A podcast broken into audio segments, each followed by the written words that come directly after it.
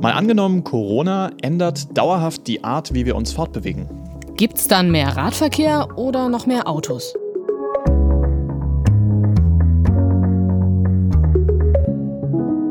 Schön, dass ihr wieder dabei seid. Mein Name ist Christine Becker.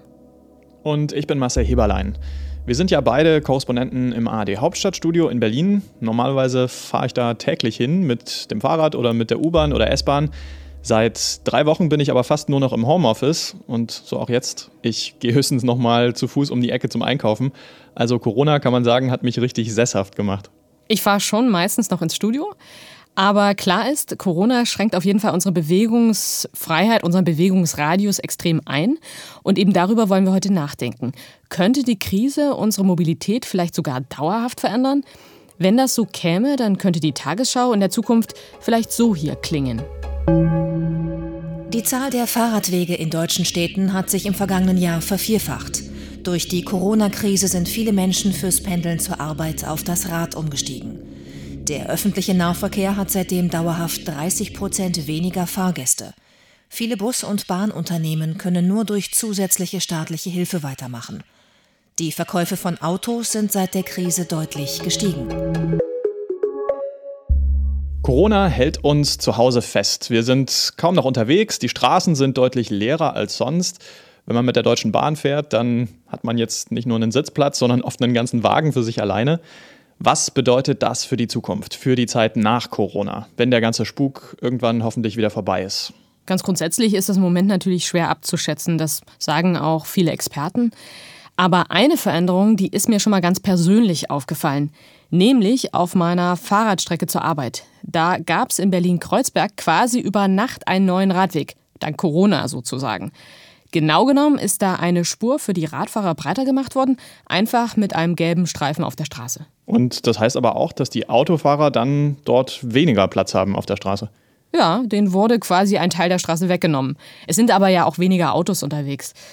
Und das war auf jeden Fall, um mal im Bild zu bleiben, abgefahren, wie schnell das ging.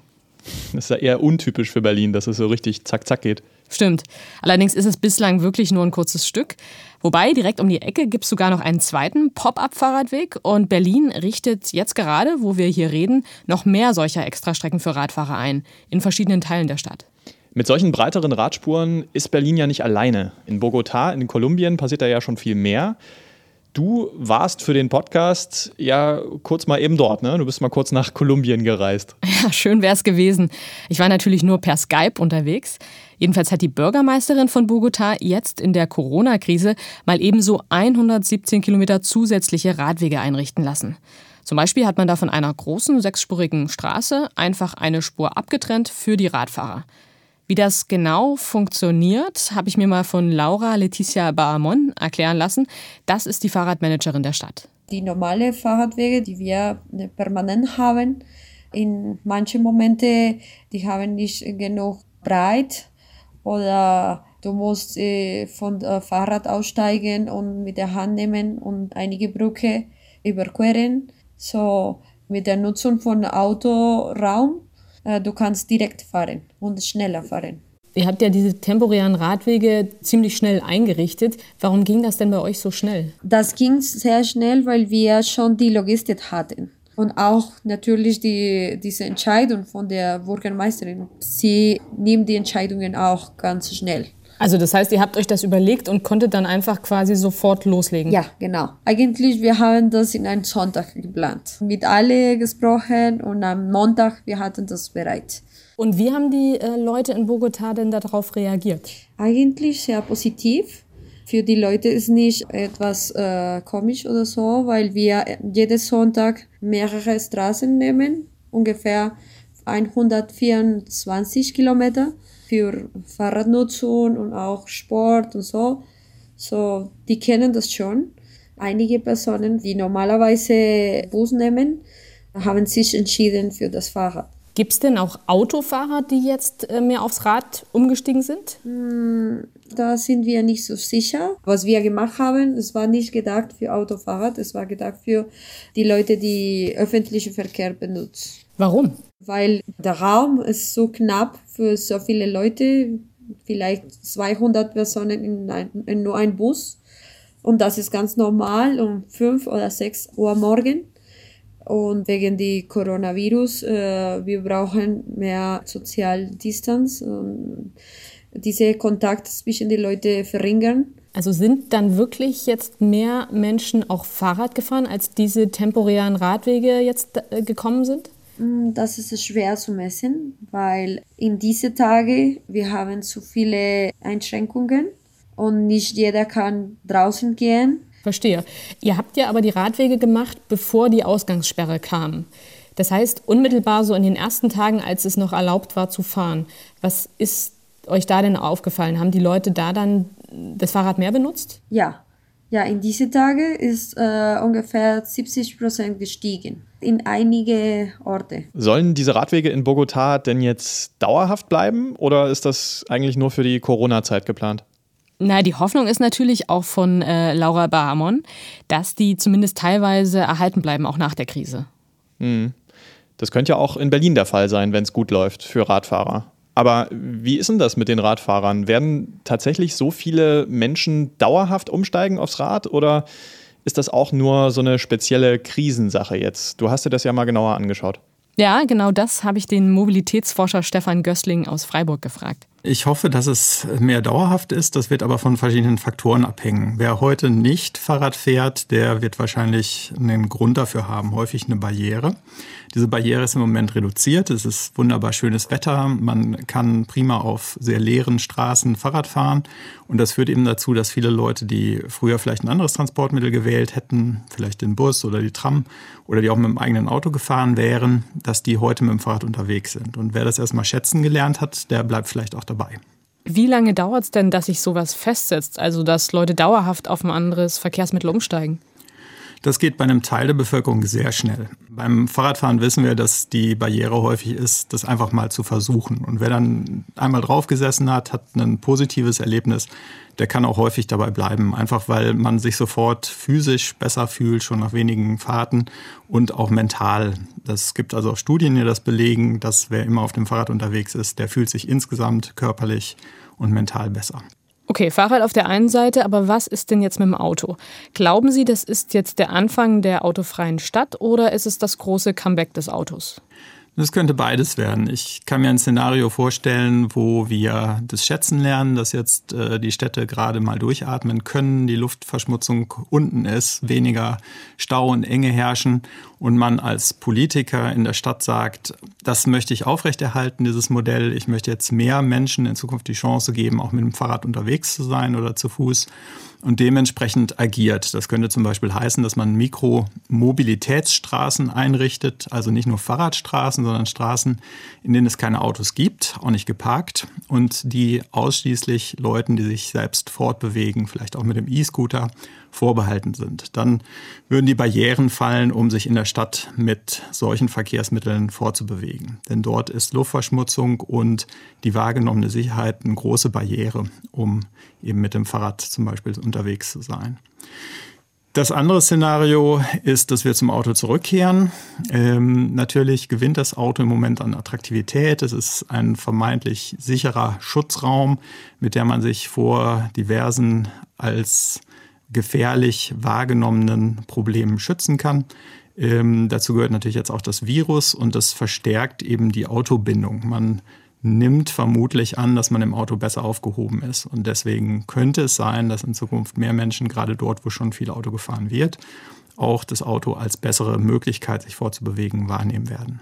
Also es könnte auch sein, dass die Leute nach der Corona-Krise deutlich mehr Auto fahren oder mehr Leute Auto fahren. Mehr vielleicht nicht so sehr wie enger ans Auto gebunden zu sein. Also ganz grundsätzlich driftet die Gesellschaft beim Auto ein bisschen auseinander. Da haben wir viele junge Leute, die meinen, das Auto brauchen sie gar nicht mehr. Die können wunderbar mit der App, mit geteilter Mobilität, mit Mobilitätsdienstleistungen unterwegs sein. Die fahren mehr Fahrrad. Ähm, das äh, Auto ist da eigentlich eher eine Belastung in diesen Kreisen. Und dann haben wir ältere Menschen, die sehr ans Auto gebunden sind, vielleicht häufiger auch auf dem Land wohnen, wo nicht äh, öffentlicher Verkehr regelmäßig und auch bequem zur Verfügung steht. Für diese Gruppen werden also sehr unterschiedliche Bedingungen gelten in Zukunft. Und ähm, wo im Moment die Vorstellung stärker wird, dass man nur mit dem Auto sicher unterwegs sein kann, da ist das auch eine Form von Legitimation. Denn eigentlich haben wir einen Konsens in der Gesellschaft, dass wir weg müssen vom Auto, dass wir weniger fahren müssen, dass sich die Autostrukturen ändern müssen, vor allen Dingen eben auch in den Städten. Mhm. Weg vom Auto in den Städten, zumindest weg vom Verbrennerauto, das will ja eigentlich auch China. Da ist es sicher ganz spannend, mal genauer hinzuschauen, wie es da aktuell aussieht. Denn China ist ja schon deutlich weiter als wir, was die Pandemie und auch die Folgen angeht. Ja, die fahren den Lockdown ja teilweise schon wieder zurück. Zumindest sieht es erstmal so aus. Vielleicht kann man da also in China auch was lernen für die Mobilität nach Corona, habe ich mir so gedacht. Deswegen habe ich mit Joost Wübbecke gesprochen. Der arbeitet bei Sinolytics. Das ist so eine Unternehmensberatung. Die beraten zum Beispiel deutsche Autokonzerne zum chinesischen Markt. Und von ihm wollte ich wissen, ob er denn schon Anzeichen erkennen kann, wie es mit dem Automarkt in China nach der Krise weitergehen könnte. Die Frage ist, wie verhält sich jetzt die Regierung? Und was wir beobachten können, ist es, dass es äh, erste Stimulusmaßnahmen gibt, also um den äh, Verkauf von ähm, Automobilen wieder anzuregen. Das sieht man dadurch, dass auf lokaler Ebene mittlerweile wieder Subventionen für Elektroautos eingeführt äh, werden. Und das kann durchaus einen positiven Effekt haben, dass hierdurch der E-Automarkt, der ja vorher vor Corona schon geschwächelt hat, im Grunde äh, wieder neu belebt werden kann. Das Problem dabei ist, die Subventionen bekommen in manchen Städten auch die Verbrenner.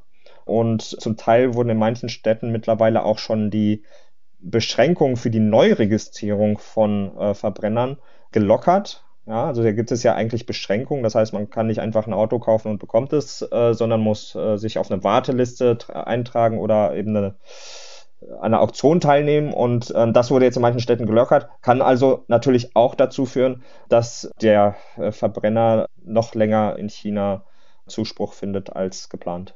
Das heißt, Sie würden jetzt davon ausgehen, dass die Verkehrswende durch Corona vielleicht auch in China deutlich zurückgeworfen wird, um ein paar Jahre zurückgeworfen wird? Ja, also was als erstes zählt, ist äh, Nachfrage zu generieren und äh, Wachstum zu generieren. Und da äh, sind solche Zukunftspläne, ähm, die langfristigen Pläne erstmal mittelfristig. Insofern ist das durchaus möglich. Allerdings, manche Technologien können durchaus davon profitieren. Ähm, Beispiel äh, der Ausbau des 5G-Netzes äh, in China. Und da hat das chinesische Industrieministerium vor kurzem auch eine Weisung herausgegeben, dass der 5G-Ausbau jetzt beschleunigt werden soll, eben als Stimuluspaket. Und das hat ganz klar mögliche positive Effekte für das autonome und vernetzte Fahren, das ja sehr stark eben auf 5G setzt. Jetzt ist China bekannt auch für das Nutzen von Überwachungstechnik, um gegen Corona zu kämpfen. Also Apps zum Beispiel, wo Corona-Fälle nachverfolgt werden können oder auch Bewegungen von Leuten getrackt werden können, nachverfolgt werden können, die sich infiziert haben. Glauben Sie, das könnte langfristig auch Auswirkungen darauf haben, wie sich Menschen in China bewegen? Dass äh, China seine Bevölkerung mit neuen digitalen Technologien der künstlichen Intelligenz und äh, der Big Data steuert, ist ja erstmal nichts Neues. Nichtsdestotrotz sehe ich das so, dass in der derzeitigen Situation China natürlich auch gleichzeitig ein riesiges Experiment durchführt, wie man mit massiven Eingriffen die Bewegung von großen Menschenmassen äh, steuern kann. Und ich glaube, dass aus der Sicht der chinesischen Regierung dieser Feldversuch sehr erfolgreich war, weil durch den Gesundheitscode, na, der in, in Form von äh, eines QR-Codes zum Beispiel ja die Bewegungsfreiheit von Menschen gesteuert wird. Das heißt, wenn ich jetzt krank bin oder die App zu dem Schluss kommt, ich bin nicht gesund und ich habe kein, sozusagen kein grünes Licht, kann ich zum Beispiel nicht in die U-Bahn einsteigen. Und ich glaube, das ist natürlich durchaus etwas, was auch nach der Pandemie durchaus noch Anwendung finden kann. Also es ist jetzt natürlich rein hypothetisch, aber ich könnte mir vorstellen, dass zum Beispiel, wenn ich zum Arzt gehe, und mir eine Erkältung zugeschrieben wird ähm, oder eine Grippe, dass ich dann eben einen Gesundheitscode habe, der nicht grün ist und dementsprechend keine öffentlichen Verkehrsmittel nutzen darf. Das ist natürlich auch eine krasse Form der Überwachung. Und wenn man sich jetzt vorstellt, dass die dann vielleicht auch auf Dauer so bleibt und für andere Zwecke benutzt werden könnte, dann hm. weiß ich nicht so genau. Hm. Für Deutschland kann ich mir das auf jeden Fall nicht so richtig vorstellen, dass es so eine App auch bei uns geben kann oder dass die akzeptiert würde zumindest. Kannst du dir das vorstellen? Nee, eigentlich nicht. Bei uns spielen ja Datenschutz und Privatsphäre, aber auch Freiheitsrechte einfach eine ganz andere Rolle. Das sieht man im Moment ja auch an der Debatte über die Corona-Apps hierzulande. Mhm. Aber natürlich wissen wir alle nicht, ob sich die Pandemie noch zuspitzt und was dann passiert.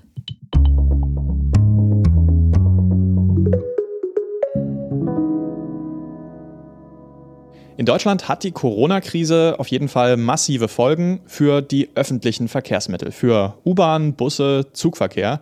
Das sagt auch Bahnchef Richard Lutz. Eines ist heute schon klar, die Corona-Pandemie wird uns, wie viele anderen auch, sehr hart treffen, vermutlich sogar noch härter als die Finanzkrise 2008, 2009.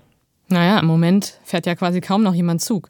Also der Fernverkehr ist um bis zu 90 Prozent eingebrochen. Und ähnlich schlimm ist das bei Bussen und Bahnen. Klar, einerseits in den Städten, aber gerade auch auf dem Land. In Brandenburg haben zum Beispiel regionale Verkehrsunternehmen schon angedroht, dass in manchen Gegenden bald gar nichts mehr fährt, wenn es da nicht eine Geldspritze vom Staat gibt. Ja, oder die Ticketpreise müssten dann langfristig steigen. Ganz ohne Staatshilfe wird es aber wahrscheinlich nicht gehen. Das hat mir Barbara Lenz erzählt. Die leitet das Institut für Verkehrsforschung am Deutschen Zentrum für Luft- und Raumfahrt. Und ich habe mit ihr gesprochen und sie zuerst mal gefragt, ob sie denn glaubt, dass nach der Corona-Krise wieder genauso viele Menschen mit Bus und Bahn unterwegs sein werden wie vorher. Also ich bin ziemlich sicher, dass in Städten wie Berlin, Hamburg, Köln, Stuttgart, wo sie einen guten öffentlichen Verkehr haben und wo ja auch die Leute oft weniger Autos haben, also weniger Privat-PKWs haben, äh, sehr gerne wieder zurückgehen in den öffentlichen Verkehr. Schwieriger könnte es dort werden, wo die Qualität des öffentlichen Verkehrs zwangsläufig nicht ganz so hoch ist, in irgendwelchen Stadtrandgebieten, vielleicht auch im ländlichen Raum, wo das Auto dann einfach das präferierte Fahrzeug ist weil es flexibel ist und weil man sich während der Krise auch angewöhnt hat, ohnehin auf das Auto zurückzugreifen. Glauben Sie denn, dass der öffentliche Nahverkehr vielleicht bei manchen Leuten dauerhaft das Stigma bekommen könnte, das ist der Ort, den ich mit dem Virus assoziiere? Ich kann mir vorstellen, dass es manche Leute gibt, die das tun, aber dass die Öffentlichen jetzt grundsätzlich und auf Dauer stigmatisiert werden, das kann ich mir sehr schwer vorstellen. Ich glaube, auch da kehrt wieder dann Normalität ein. Möglicherweise leiden die Öffentlichen dann in den Hauptverkehrszeiten, wenn man dann doch relativ dicht in den, in den Fahrzeugen steht oder sitzt. Aber das lässt sich im Moment wirklich ganz schwer prognostizieren. Wir haben ja in den Hauptverkehrszeiten nicht nur in den öffentlichen, sondern auch auf den Straßen im Individualverkehr ja, Stausituationen, dichte Situationen. Und wenn die sich weiter verschärfen, wird auch die Straße möglicherweise wieder unattraktiv. Da muss man mal sehen, wie sich das ruckelt. Was glauben Sie denn, was bedeutet die Corona-Krise denn langfristig für Carsharing oder Ridesharing, also für Shuttle-Dienste wie Uber zum Beispiel oder für andere regionale Angebote? Ich kann mir vorstellen, dass der Markt nach der Krise sogar besser werden könnte, weil äh, diese Shuttle-Dienste eine Alternative für manche Leute sein könnten dann zum öffentlichen Verkehr. Ähm, sie haben gewissermaßen einen garantierten Sitzplatz und sie haben eine garantierte Höchstdichte. Aber auch das ist, um ehrlich zu sein, Spekulation. Sie haben ja bei den Shuttle-Diensten im Moment noch nicht diese Dichte an, an Netzverbindungen äh, und auch diese Ausdehnung der Netze, wie sie sie im klassischen öffentlichen Verkehr haben. Also ich kann mir gut vorstellen, dass es eine bestimmte Bevölkerungsgruppe gibt. Es hat ja auch was mit dem Geld zu tun, das man investiert in seine Mobilität, die dann eher auf diese Shuttle-Dienste umsteigt. Die Vermieter von E-Scootern, die haben ja aktuell noch mehr zu kämpfen. Tier, Voi, Lime, wie sie alle heißen. Die meisten vermieten aktuell gar nicht mehr. Glauben Sie, diese E-Scooter-Branche könnte durch Corona vielleicht sogar ganz sterben? Was ich äh, für wahrscheinlich halte, dass viele von denen, die jetzt auf dem Markt sind, sterben dann vielleicht nicht viele, aber manche, aber es wird neue geben. Ich kenne keine Zahlen darüber, wie lukrativ es ist äh, mit diesen E-Scootern, aber wir waren ja schon dabei, uns zu überlegen, wie müssen Infrastrukturen, also insbesondere Straßeninfrastrukturen aussehen, um die E-Scooter zu einem vernünftigen Verkehrsmittel neben dem Fahrrad, neben den Füßen, neben dem Auto in der Stadt zu machen. Und ähm, das kommt mit Sicherheit wieder. Und von daher gehe ich auch davon aus, dass dieses Verkehrsmittel wiederkommt. Ob es mit den Anbietern von jetzt wiederkommt, das sei dahingestellt. Ja, das ist eine Erkenntnis, die könnte auch fürs Fliegen gelten.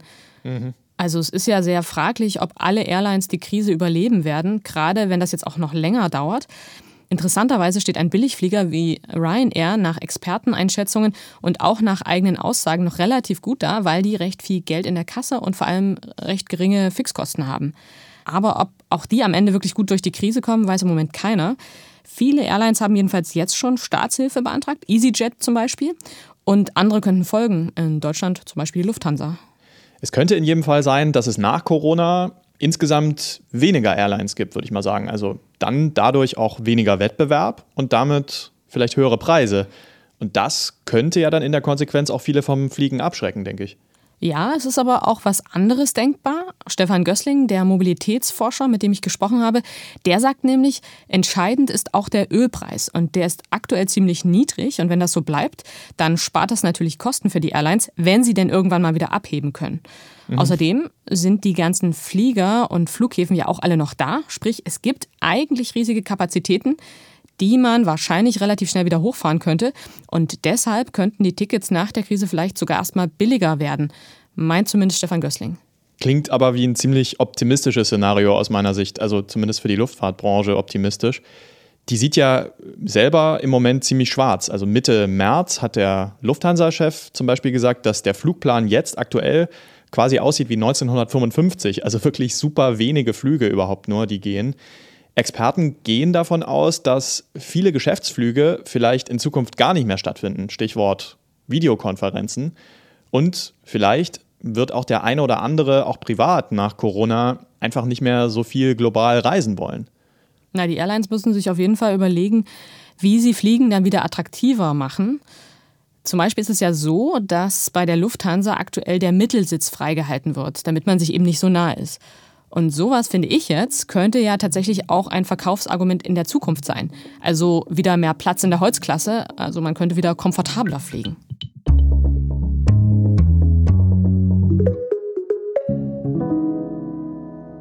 Wie unsere Mobilität sich nach Corona verändert und ob überhaupt, da sind sich die Expertinnen und Experten, mit denen wir gesprochen haben, sehr, sehr unsicher. Ähm, letztlich hängt das mit vielen Faktoren zusammen. Eine zentrale Frage könnte zum Beispiel sein, arbeiten wir auch nach der Krise mehr im Homeoffice. Wenn das so käme, dann könnte es in Zukunft generell weniger Berufsverkehr geben. Stefan Gößling kann sich zum Beispiel vorstellen, dass jeder vielleicht in Zukunft einen Tag die Woche im Homeoffice arbeitet. Also nicht immer, aber zumindest ein bisschen. Und wenn dann nicht alle am selben Wochentag Homeoffice machen, sondern über die Woche verteilt, dann könnte man dauerhaft 20 Prozent weniger Berufsverkehr haben. Für die Umwelt und fürs Klima wäre das auf jeden Fall super wenn wir in Zukunft weniger Auto fahren, vielleicht auch weniger fliegen. Klima und Umwelt profitieren ja aktuell von der Krise, einfach als Nebeneffekt. Wenn man sich die Satellitenbilder zum Beispiel anschaut von Norditalien oder China, dann sind da deutlich weniger Schadstoffe in der Luft. Wobei das Umweltbundesamt da ja auch schon erklärt hat, dass solche Satellitenbilder alleine noch nicht viel über die Luftqualität am Boden aussagen. Und es ist auch noch unklar, wie groß der Corona-Effekt wirklich ist und ob der länger anhält. Hm. Und auch bei den Treibhausgasen ist das ja so. Also grundsätzlich hilft es natürlich dem Klima, wenn es weniger Autoverkehr gibt und wenn die Industrie runtergefahren ist. Andererseits, durch das viele Arbeiten im Homeoffice, wird laut dem Umweltbundesamt auch mehr Strom verbraucht. Und wenn dieser Strom jetzt nicht aus Wind oder Sonne kommt, sondern zum Beispiel aus Kohle, dann könnte das heißen, dass der positive Effekt fürs Klima am Ende vielleicht doch nicht so groß ist. Und man darf natürlich auch nicht vergessen, dass es nach der Krise so eine Art Nachholeffekt der Wirtschaft geben könnte. Dann ist natürlich die Frage, was wird aus dem Klimaschutz? Das hängt halt sehr davon ab, wie die Politik reagiert, würde ich sagen. Die Lobbyverbände der europäischen Autoindustrie zum Beispiel, die haben jetzt schon einen Brief an die EU-Kommission geschrieben und die haben da drin durchblicken lassen, dass sie eigentlich erwarten, dass die EU die CO2-Ziele für Autos jetzt aufweicht wegen der Corona-Krise. Wobei man auch sagen muss, die deutschen Autobauer haben gesagt, sie stehen ganz klar zu den neuen CO2-Vorschriften. Die haben sich sozusagen ein bisschen distanziert von diesem Brief. Auf jeden Fall wird es aber spannend werden, wie sich das Ganze entwickelt, wenn die Krise vor allem länger andauern sollte. In jedem Fall könnte Corona unsere Mobilität also ganz schön durcheinanderwirbeln. Lass uns jetzt zum Schluss nochmal auf zwei Extremszenarien schauen für die Zukunft nach der Krise. Im ersten Szenario könnte Corona sowas wie ein Kickstart für den Klimaschutz und die Verkehrswende bedeuten. In den Städten fahren dauerhaft viel mehr Leute mit dem Rad, Auch weil sie jetzt wissen, wie gut sich das auf leeren Straßen anfühlen kann. Es gibt also weniger Autos, bessere Luft und weniger Lärm. Mehr Menschen arbeiten regelmäßig im Homeoffice, deshalb gibt es in diesem Szenario insgesamt weniger Berufsverkehr. Busse und Bahn überstehen die Krise mit staatlicher Hilfe und werden durch Konjunkturprogramme sogar noch ausgebaut. Ja, das wäre ein Szenario, aber es könnte natürlich auch ganz anders kommen. In einem anderen Extremszenario erlebt das Auto einen neuen Boom, weil viele Menschen in der Krise das Gefühl bekommen, nur mit einem Auto sind sie wirklich sicher und unabhängig unterwegs. Der öffentliche Nahverkehr ist in einigen Teilen von Deutschland nicht mehr finanzierbar, weil kaum noch jemand damit fährt. Und auch die Deutsche Bahn hat große Probleme. Das Geld, was eigentlich dafür vorgesehen war, um öffentliche Verkehrsmittel auszubauen, das wird nach Corona woanders gebraucht. Klimaschutz im Verkehr wird hinten angestellt. Wie sich die Pandemie am Ende wirklich auswirkt auf die Art, wie wir uns in Zukunft fortbewegen, das wissen wir natürlich heute nicht. Und es hängt sicher auch davon ab, wie lange diese Krise dauert. Ich könnte mir ja vorstellen, dass wir die Auswirkungen von Corona bei unserer Mobilität mit am längsten spüren werden, gerade wenn man ans Reisen denkt. Selbst wenn irgendwann alle Geschäfte und Cafés wieder offen sind, dann könnte es aus meiner Sicht beim Reisen immer noch Beschränkungen geben, einfach weil viele Länder vielleicht Angst haben werden, dass das Virus wieder über große Distanzen weiter verbreitet wird. Das ist auf jeden Fall eine Riesenfrage, auch wie sich Tourismus nach der Krise verändert. Und das wäre nochmal ein eigenes Thema für eine extra Podcast-Folge. Für heute jedenfalls war es das erstmal von uns. Das war mal angenommen, der Zukunftspodcast der Tagesschau. Und wenn ihr Ideen habt, über welche möglichen Folgen von Corona wir noch nachdenken sollten, schreibt uns am besten per E-Mail an malangenommen.tagesschau.de. Nächste Woche macht der Podcast erstmal Osterpause. Am Donnerstag in zwei Wochen, am 23. April, sind wir dann wieder für euch da mit einer neuen Folge. Wenn ihr mehr zur aktuellen Corona-Situation hören wollt, dann empfehlen wir euch den Podcast Das Coronavirus-Update von NDR Info mit dem Virologen Christian Drosten. Gibt's überall, wo es Podcasts gibt. Bis zum nächsten Mal, bleibt gesund. Macht's gut, ciao.